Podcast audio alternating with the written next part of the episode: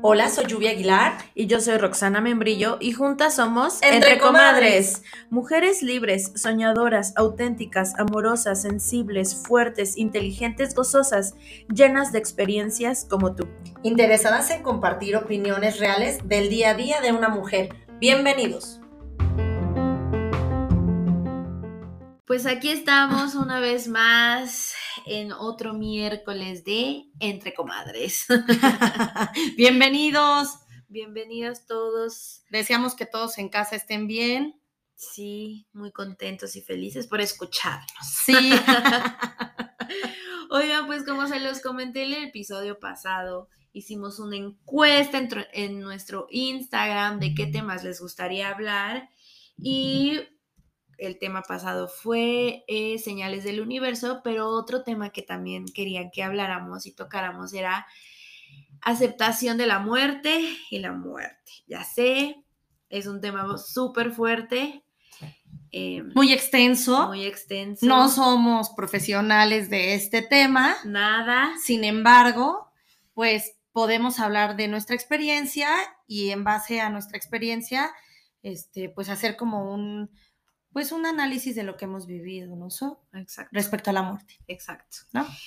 Y yo a mí me gustaría empezar, es muy fuerte, pero todos los que nos están escuchando y nosotros vamos a morir. Así es.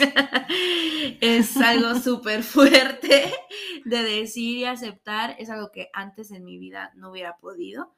Ahora ya puedo hablar de la muerte después de la pérdida de que tuve tan fuerte hace siete años de mi papá. Antes de verdad no hubiera podido, pero ahora entiendo la muerte de una forma totalmente distinta. Entonces, o sea, sí es un tema súper, también creo que es un tema súper religioso. Em, eh, la muerte aquí, aquí en México, sobre todo, creo. no, porque no, no nos gusta hablar de la muerte, pero siento que somos hipócritas también porque tenemos una fecha para celebrar a los muertos. Entonces, como que, ¿qué onda ahí? ¿Qué onda? No entiendo. Y antes que otra cosa, me gustaría como comparar eh, dos, o sea, ¿qué es la muerte para eh, dos o tres religiones? Eh, quiero empezar por el cristianismo, que en este caso, bueno, yo me estoy, no sé, es, un conflicto esto de, de, las religiones, pero nací con el cristianismo más, ¿no? Entonces, ¿qué es la muerte para el cristianismo? Es la separación del alma y el cuerpo. Es el fin de la vida física, pero no de la existencia. Eso es para el cristianismo. Para el judaísmo, que es algo con lo que yo me identifico más, es muy chistoso, pero entiendo más y me identifico más con qué piensan los judíos de la muerte, y es que dice, morir significa la separación temporal del cuerpo y el alma para volver a unirse en un futuro próximo, o sea, una resurrección de los muertos. Es el fin de una unidad temporal que vino al mundo a cumplir un propósito y que ahora se desintegra para más adelante recibir la verdadera recompensa de su labor. O sea, que, que o sea, se terminó un ciclo y vamos por otro. Por otro. Ese es para el judaísmo. Y, por ejemplo, para el budismo es totalmente diferente porque el budismo no es tanto una religión, sino es más un estilo de vida. Pero el budismo nos dice que es una transición entre una forma de vida y una experiencia y otra, entre un sueño y otro sueño. según la visión budista, la vida es eterna se cree que atraviesa sucesivas encarnaciones, o sea, que te vas encarnando en diferentes cosas. Cuerpos. En diferentes cuerpos, así que la muerte no se considera el fin, ¿no? Para el budismo. Eso está padre. Y también para el Islam, la muerte es un cese de las tareas de la vida, es un descanso, es un cambio de residencia, un cambio de existencia, es una invitación a una vida eterna, a una vida eterna, perdón, es un comienzo la introducción a una vida inmortal. inmortal. Entonces aquí podemos ver diferentes tipos, o sea, cómo lo ven. De pensamiento. Ajá, pensamientos, cómo lo, lo ven diferentes personas, ¿no?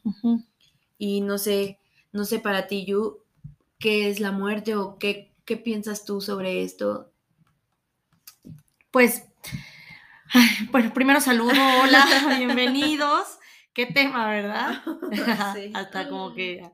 Bueno, eh, desde, mi, desde mi opinión, desde mi experiencia, yo, eh, yo supe de la muerte ya grande. A mí no me hablaron de la muerte de pequeña.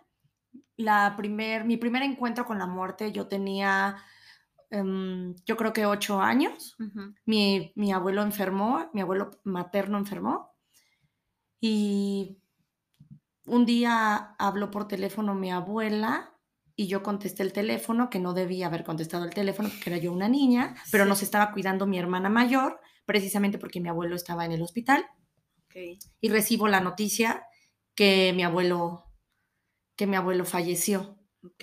Entonces ese es como mi primer encuentro con la muerte y me quedo pues en shock porque no sé qué es.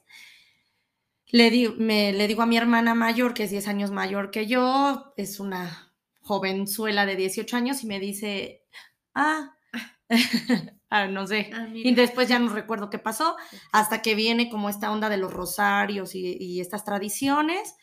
Yo no viví el funeral, no, sé, no, no supe del ritual hasta que cumplí 18 años. Cuando yo tengo 18 años, tengo una amiga muy cercana, fallece su hermano, y entonces vivo este ritual de la muerte con el, o sea, este don, con ella, pues porque es un ser querido para mí y la acompaño, ¿no? Y pues esa es como mi, la segunda vez con, la que veo la muerte. Y más adelante, cuando fallecen mis abuelos este, paternos y mi, o mis tíos, yo empiezo a hacer como mi, propia, mi propio criterio de la muerte, ¿no? También yo creo que mi personalidad, yo eh, empecé a tomar pues criterio. Y entonces lo que hago, lo que yo siento de la muerte es vivirla de una forma de celebración. En mi familia este, somos, son músicos. Yo no tengo ese talento, pero me gusta cantar. no canto nada bien, pero bueno. En el baño. Ajá. Pero este, hay, hay música en vivo. Hay mucha algarabía, risas. En algunas ocasiones hay una copita por ahí y así acompañamos a nuestros, a nuestros muertos en una celebración. Entonces, para mí, la muerte sí tiene, es un, es un momento de, pérdida, es un momento de duelo y, te, y claro, la emoción, como lo hemos dicho en otros, la dejo sentir. Sí siento esa, a lo mejor e, ese tristeza, dolor, yo creo que más que tristeza es dolor. Sientes dolor, yo sí lloro. Sí. Este, y acompaño mucho a mi papá en esto porque mi papá es de los hombres que no deben llorar, de que tienes que ser el fuerte de tu familia. Y él a mí me ha educado como tú debes de ser la fuerte, pero yo le digo en él, yo voy a llorar. Pero lo acompaño y, y, es muy bonito ver la muerte como una celebración. Sí, claro. Entre mi investigación encontré que Chabela Vargas eh, una, en una entrevista dijo que la muerte es una celebración de vida ¿no? Entonces, eh, digamos que es un cierre de un ciclo y lo que tú, es, lo que tú estás este, celebrando es lo que, la, lo, que, lo que vivió ese ser querido en vida, ¿no? Y se me hace, bueno, muy padre esta, pues esta esa postura, ¿no? Esa postura, creo que va conmigo, me tocó que es Chabela Vargas, y bueno, qué padre. Este, entonces encuentro, para mí, aceptar la muerte es para celebrar la vida de un ser querido. Y lo vivo desde el, amor y los mejores momentos que pasé con esa persona. Sí, sí, sí, yo, yo también creo mucho en eso, o sea, sí creo que la gente que, que trasciende, que ya no está aquí con nosotros, es porque terminó su ciclo en, en este mundo, en esta vida, que vida es bueno, lo que nosotros creemos que es vida, porque hay muchos justo como lo decía la religión del judaísmo, o sea, sí se te, te separas de, tu cuerpo temporalmente, pero en algún momento vuelves a unirte. Entonces sí, yo sí creo que hay algo más allá, hay algo más allá de nada más morir y ya. Y en mi caso, eh, yo mi primer contacto con la muerte fue igual mi abuela mm, paterna. Recuerdo que sí fue algo como súper doloroso, pero yo, yo todavía iba en la primaria.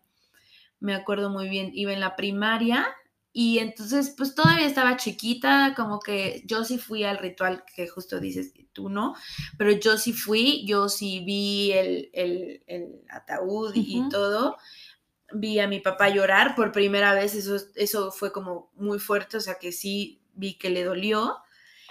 Y este, la segunda eh, muerte cercana, digo, sí me acuerdo de mis bisabuelos y todo, pero no, la segunda muerte más cercana fue un hermano de mi, de mi papá, que igual nos agarró como en shock, pero ahí otra vez, o sea, yo seguía como muy joven, todavía no, no entendía sí me dolió, sí sufrí, sí lloré y todo, pero como que todavía no, ah, la muerte ahí en ese entonces todavía me daba miedo. No me acuerdo qué edad tenía yo, pero yo creo que tenía como unos 16 años, 15 años, todavía como que, sí, o sea, todavía me daba miedo hablar de eso.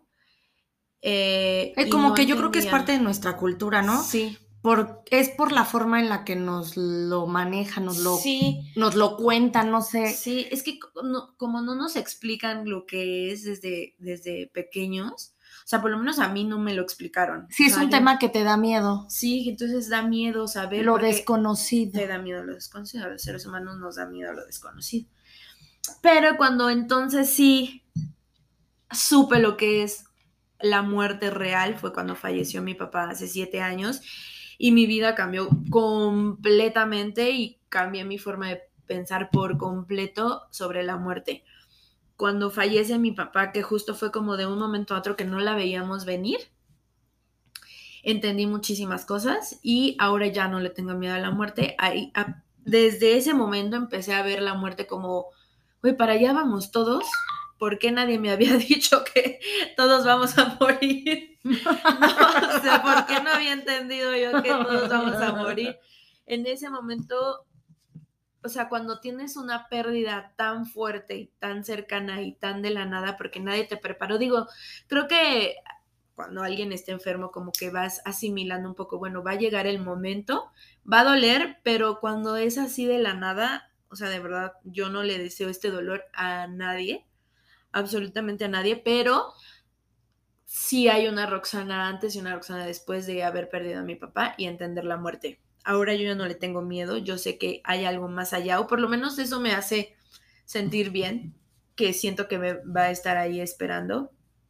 Y eso pues me hace como no tenerle miedo, como no tenerle miedo. Y sí, justo em, para nosotros, yo, yo me gustaría hacer como, como lo tuyo de, de poder celebrar un poco más. En el funeral de mi papá sí hubo mucho canto porque él cantaba y cantamos y estuvo, el ambiente estuvo muy bonito y ojalá que sea así en muchos, ¿no? Porque aparte yo les preguntaría, ¿ustedes se han pensado cómo, han pensado cómo quieren su funeral? Yo sí. mi hermana también. mi hermana siempre dice, a mi funeral van a ir todos súper arreglados porque mi hermana es muy... Ay, mándanos, Dani, mándanos la, mándanos la invitación con tiempo, o sea, haznoslo saber. o sea, es decir, escribe un día, platica con nosotros, porque yo no estaba entrada de esto. Y tú eres una chica fashion. Sí, una Eres como, o sea, no, no, no, me tengo que poner a la altura, pero avísame porque yo no sabía lo que querías. ella dice que vestido largo y está increíble. Así, o sea, pero siento que no mucha gente habla de eso. Por eso les decía al principio, como que sí somos también hipócritas porque tenemos una fecha que le celebramos a los muertos. Sí. Pero no hablamos de la muerte, ¿no? Y creo que es súper importante que desde pequeños hablemos de eso para que no nos agarren curva en el momento que suceda, porque no sabes cuándo va a suceder. O sea, yo pensaba que mis papás iban a ser eternos, que los iba a enterrar de viejitos y resultó que mi papá falleció a los 56 años, o sea, muy joven. no, no estás preparado para eso, ¿no? Entonces, eh, bueno, ahora yo veo diferente la muerte. Es algo de lo que se tiene que hablar real. Y para aceptarla, este, uno de, una de las, de las, bueno, de las técnicas o de las formas que encontré por ahí en línea, te hablaban de que te visualizaras en tu funeral. Sí. Ese, esto que dijiste es muy, es muy cierto. Visualízate cómo sería tu funeral. Visu- Visualiza qué diría la gente de ti. Y si hay algo que, quier- que quisieras que, que fuera diferente, empieza a hacerlo Hacer ahora. Sí, claro, porque luego dejamos todo y no sé, de verdad, se- o sea, por experiencia siempre digo, o sea, yo no sé si mañana voy a amanecer, de verdad, o sea, puede ser que no amanezca y entonces ya no le dije a nadie cómo quería que fuera mi funeral o cómo quiero que la gente piense de mí, eh, cómo me vea la gente y, y ya, me morí y ya no hice lo que quería. Sí, sí. Yo sí he hablado de ese tema con este, con Ernie. Sí sabe cómo quiero, sí sabe cómo quiero mi, mi funeral. También sabe lo que quiero después de mi muerte para él y para mi hija. Ok. Y quiero, y realmente quiero que ellos estén, que, eh, que ellos no se apeguen a, a- a mi, a mi existencia, sino que sigan viviendo conmigo en su recuerdo, en su corazón, pero que sigan sus vidas, Sí, que ellos sigan sus vidas, que ellos no se apeguen a, a, a, este, ¿qué te diré? A sentir que tienen la obligación de estar cada día de mi aniversario lu- luctuoso juntos, Ok. que cada día es que ellos me recuerden y me celebren en el momento en el que se les antoje, pero que, de- que mientras ellos sigan su camino, no sea un compromiso recordar a lluvia juntos Sí. y sentir tristeza. Sí. No quiero que sientan tri- tristeza, ¿sí? Sí, sí, sí. Tres tristes tigres. Sino quiero que me recuerden bonito, con una con un recuerdo de mí, Sí. pero que no se apeguen a algo, a, a mi cuerpo, a, a lo que existió en mi cuerpo físico, que ya no está. Que ya no Yo está. voy a seguir en el universo. Sí, y eso está bien padre, porque también luego si nos, si nos, o sea, justo como no, no lo hablamos, eh, nos vamos por la tradición, ¿no? Y que hay que enterrarlo, tal vez la persona ni siquiera quería ser enterrada, porque por ejemplo a mí Roxana, me, o sea, no me imagino en un ataúd. Ah, yo tampoco o quiero estar no, encerrada. encerrada, ¿qué No, estás haciendo que- estar no, no, o sea, por ejemplo, mi papá lo, lo, este, eh, lo incineramos, eh, se cremó y, y decíamos, ¿qué vamos a hacer con él? Y entonces yo decía, o sea, lo que sea, excepto llevarlo a un nicho en una iglesia, porque a mi papá no le gustaba ir a misas, y entonces yo decía, o sea, lo meto ahí a una iglesia y me va a decir, o sea, nunca en mi vida escuchaba misas y ahorita estoy escuchando cada ocho días o todos los días misas, entonces me va a venir a jalar las patas. Entonces yo decía, no, pero son cosas que eh, sí tenemos, o sea, bueno, yo creo que sí se tiene que hablar para que justo no nos sigamos con esta tradición de que hay cada, por cada, cada mes hay que hacerle em, una misa o cada año hay que recordarla. Y sí, por ejemplo, nosotros a mi papá sí lo recordamos, em, ya sea o en su cumpleaños o el día que falleció, pero por ejemplo nos ponemos a hacer cosas padres, o sea, em, Un- eh, a veces... Lo honras. Ajá, exacto. A veces, eh, una vez, hubo un año que mi mamá hizo una fiesta con la música que le gustaba. Este año, en su cumpleaños, nos pusimos a ver una obra de teatro que era la favorita, o sea, era de nuestras favoritas. La, la pedimos por stream porque no podíamos ir, pero este, la, la vimos, o sea, hacemos este tipo de cosas porque sabemos que él no, pues no era como mucho de religión. Entonces, em, sí hablarlo porque después, si no lo hablas, vienen problemas, te los digo por experiencia. Entonces, eh, hay que hablarlo siempre en vida, ¿no?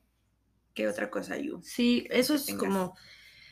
Pues, aportarnos. ay, pues, no sé, a mí, sí, a, a mí sí me gusta pensar en la muerte como una celebración. Yo totalmente me conecto con eso. Sí, yo también. Este, Yo también. eh. eh, honrar la vida de esa persona es algo eh, padrísimo. Eh, como, este, compren flores de colores, ¿no? Sí. Y hagan ese tipo de cosas arriesgadas y rompan con algunas tradiciones que no nos, que no nos levantan el, el ánimo o la vibración o no sé. Eso es lo que yo, bueno, lo, lo que yo haría. Sí. Y se, no sé.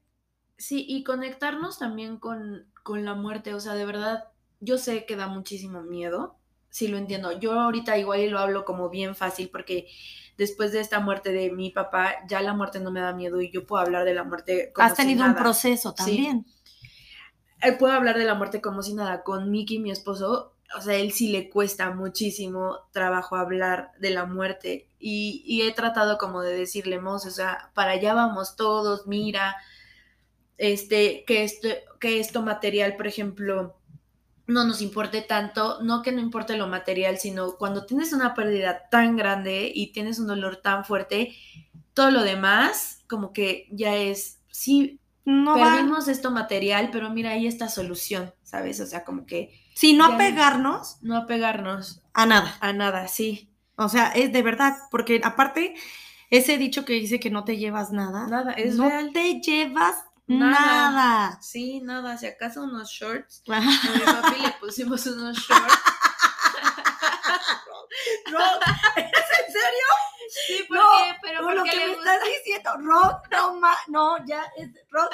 Es que a él le gustaba eh, hacer ejercicio, entonces dijimos, pues que con tenis, unos shorts, una sudadera, ya después dijimos, no, le va a dar frío.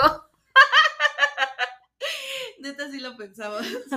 Pero bueno, o sea, eh, o sea, hay que conectarnos con, la muerte. Digo, yo ahora les juro, sí lo hablo como, a mí no me da miedo, lo hablo como muy así y sí me he visto como, a ver, ¿qué pasaría si toco madera, pero si mi hermana, si mi mamá, si mi esposo murieran, ¿qué haría yo? ¿Qué pasaría yo? Suena súper masoquista estar pensando en estas cosas, pero de verdad, ¿qué haría? ¿Qué pasaría si no estuvieran conmigo las personas que amo? Estoy de acuerdo con Entonces, ¿por qué? Porque así no me va a agarrar desprevenida. O sea, yo ya sé que, que, que si no está mamá, yo ya sé cómo reaccionar. Yo, si no está esposo, ya sé cómo, cómo, cómo reaccionar, ¿no? Una vez escuchando a mm, Diego Dreyfus, no sé si lo ubicas. Sí, yo sí lo vi. Bueno, hay muchas cosas con las que no, que no concuerdo con él, tenemos diferente forma de opinar, pero hay una en la que justo a mí me dejó muy marcada, porque decía que, imagínate, decía, él, te, te decía, imagínate que un día pierdes la pierna, y entonces imagínate tú sin pierna o sin brazo, ¿qué harías si no tuvieras un brazo? Y entonces yo sí me he puesto a pensar literal, ¿qué haría si no tuviera un brazo? Bueno, tengo la otra, entonces, o si pierdo la izquierda, ¿qué hago? Porque yo digo, si pierdo la derecha, ¿qué hago? Porque yo soy, eh, escribo con la derecha, entonces, bueno, me voy a poner a practicar y escribir con la izquierda para ver qué sucede, ¿no? O sea, como que sí ponga, suena súper fuerte y muy masoquista estar hablando así, pero les juro que después de este dolor tan fuerte que yo sentí, es lo que más les puedo recomendar, hablar las cosas como son. Así, para que cuando suceda no te agarre como uh, desprevenido, ya tengas un poco más de...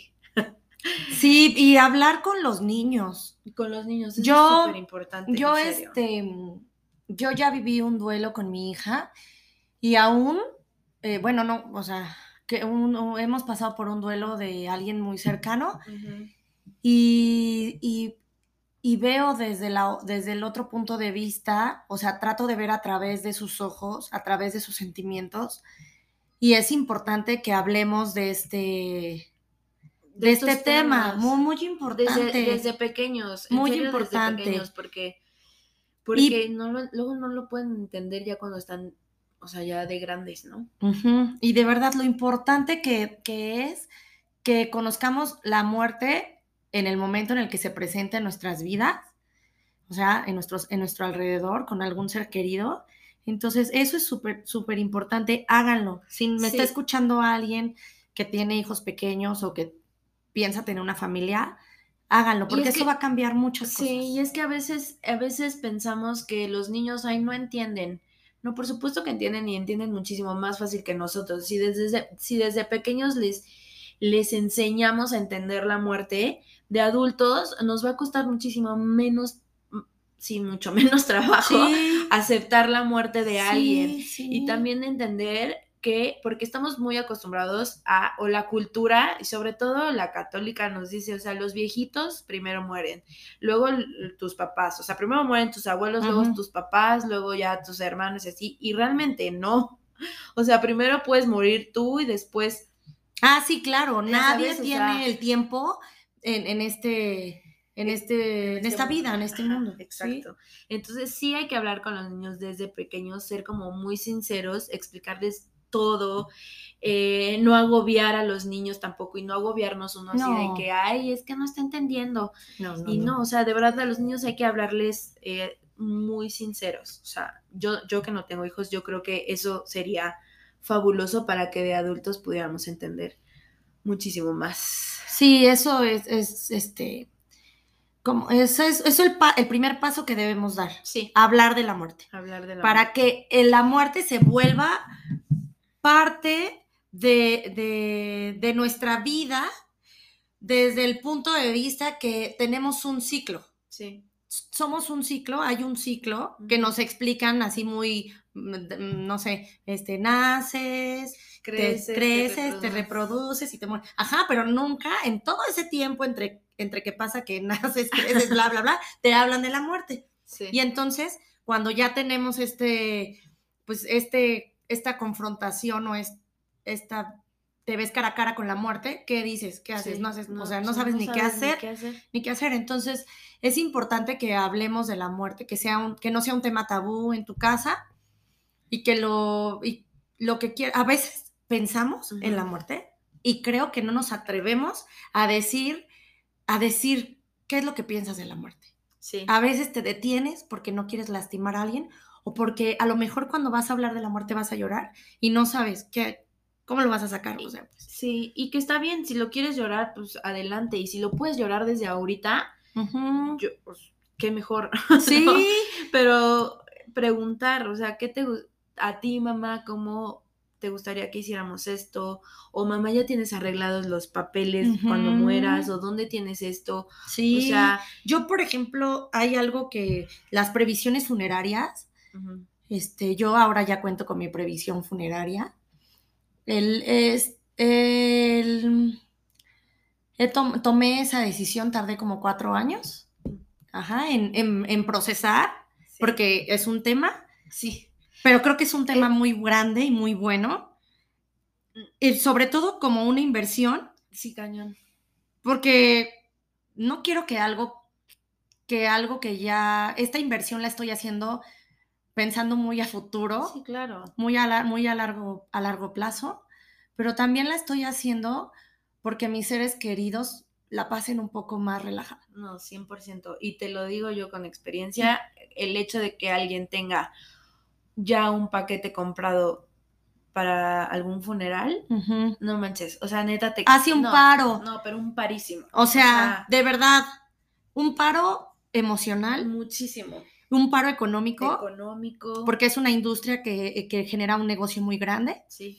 Este, entonces, si ustedes no saben qué es una previsión funeraria, es, la cosa es que, o sea, que, que compres tus servicios funerarios con tiempo, con un costo, mm, o sea, mucho abajo de lo que te sale cuando tienes un imprevisto y eliges lo que tú eliges, es ¿eh? y literal eliges tu ataúd y tu urna y tu nicho. Sí. Pero también es una forma de decirle a tus seres queridos, esto es lo que quiero. Sí. El otro día estaba escuchando a un influencer en Instagram que recibió una llamada telefónica de estas que te ofrecen tus que te ofrecen servicios funerarios y que le dijo, señorita, ¿por qué me habla? ¿Qué le pasa? Y que le colgó. Y yo dije, seguramente él no ha tenido una pérdida y no se ha puesto, o sea, no ha tenido, no ha estado en ese escenario, por eso, o sea, por eso le colgó a la señorita.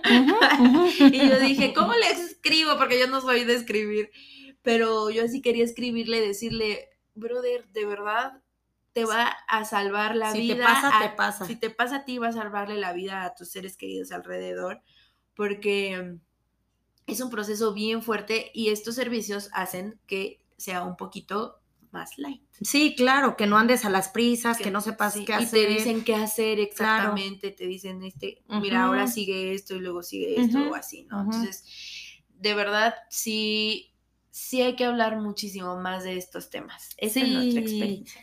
Vamos a los tips de comadres. Tips de entre comadres. Tip número uno, y ya lo habíamos mencionado, es hablar de la muerte desde pequeños. Desde los niños, a los niños se les puede, eh, se les puede ir diciendo para que ya de adultos nos cueste menos trabajo. Bueno, esto por lo menos en mi experiencia yo creo que hubiera sido muchísimo más Estoy fácil. totalmente de acuerdo. Y no le tengan miedo, los niños sí entienden, nada más hay que explicarles bien. Sí, sin tanto rollo, Sin tanto rollo, directo, Ajá. así. a su capacidad de desarrollo. Súper. Y el tip número dos, y yo sé que igual es un privilegio, pero pedir ayuda profesional. Eh, existen también esta, esta parte de, de la tanatología. Eh, las personas que estudian esto ayudan al, al proceso de, o sea, por ejemplo, si tienes a un familiar enfermo, contratas un tanatólogo y ellos te ayudan y ayudan a, la persona a, pues, a llegar al momento, ¿no? Al que ya parta. Si pueden tener, y eso se lo digo por experiencia, si pueden tener a una persona eh, que les ayude en, el- en ese preciso momento, estaría de lujo. Es, tu proceso va a ser totalmente diferente Ay, qué el, el dolor va a ser totalmente diferente si cuentas con una persona que te apoye emocionalmente, psicológicamente, ¿no? Qué bonito. Eso también es parte de invertir bien tu dinero. Sí, exacto. Si lo tienes, inviértelo en eso. En eso, sí, yo, híjole, hubiera sido totalmente diferente si no lo hubiera tenido cerca. Fuimos muy privilegiadas, mi hermana, mi, mi mami y yo. Y el tip número tres, y eso, de verdad, bueno, siempre creo que hablamos de aquí, digamos las cosas en, en vivo, en, en vivas. O sea, de si tienes un problema con una persona, háblalo, háblalo con esa persona, solucionalo antes de que suceda otra cosa. Si le quieres decir a otra persona, te quiero, me gustas, quiero estar contigo, te amo, díganlo, díganlo en, en- en- en vivo, porque cuando, si fallece esta persona y ya no está presente, el proceso del duelo va a ser muchísimo más fuerte y vienen las culpas y te vas a culpar de no haberlo dicho cuando lo habías pensado. Entonces, hablemos en vida, Sí, ¿no? O sea, por ejemplo, este de, de es mariachis, pues mariachis en fiesta, porque luego veo los mariachis en los, ya sé. en los funerales y digo, ok, sí está bien, si lo, si lo hiciste en vida, está súper cool, pero si nada más se los estás llevando porque se No lo te- hiciste. no lo hiciste, Ay, no. no, ahí No. es como que no, brother. Sí, la culpa creo que es un, es un sentimiento muy grande que si no la trabajas te- no te deja avanzar. No te puede dejar avanzar. no te puede dejar avanzar y se puede convertir en, en otro tipo de desorden este, neurológico, Sí. mental, no sé cómo llamarlo. Sí. Y no, y la culpa del, de, de- la muerte es muchísimo más fuerte Sí. porque ya no tienes a la otra persona como para Decírselo. solucionar, Exacto. ¿no? Entonces sí hay que hablar las cosas en vivo. Sí. Y listo, pues eso sería como todo, nuestros tips y nuestras opiniones acerca de la muerte y platíquenos.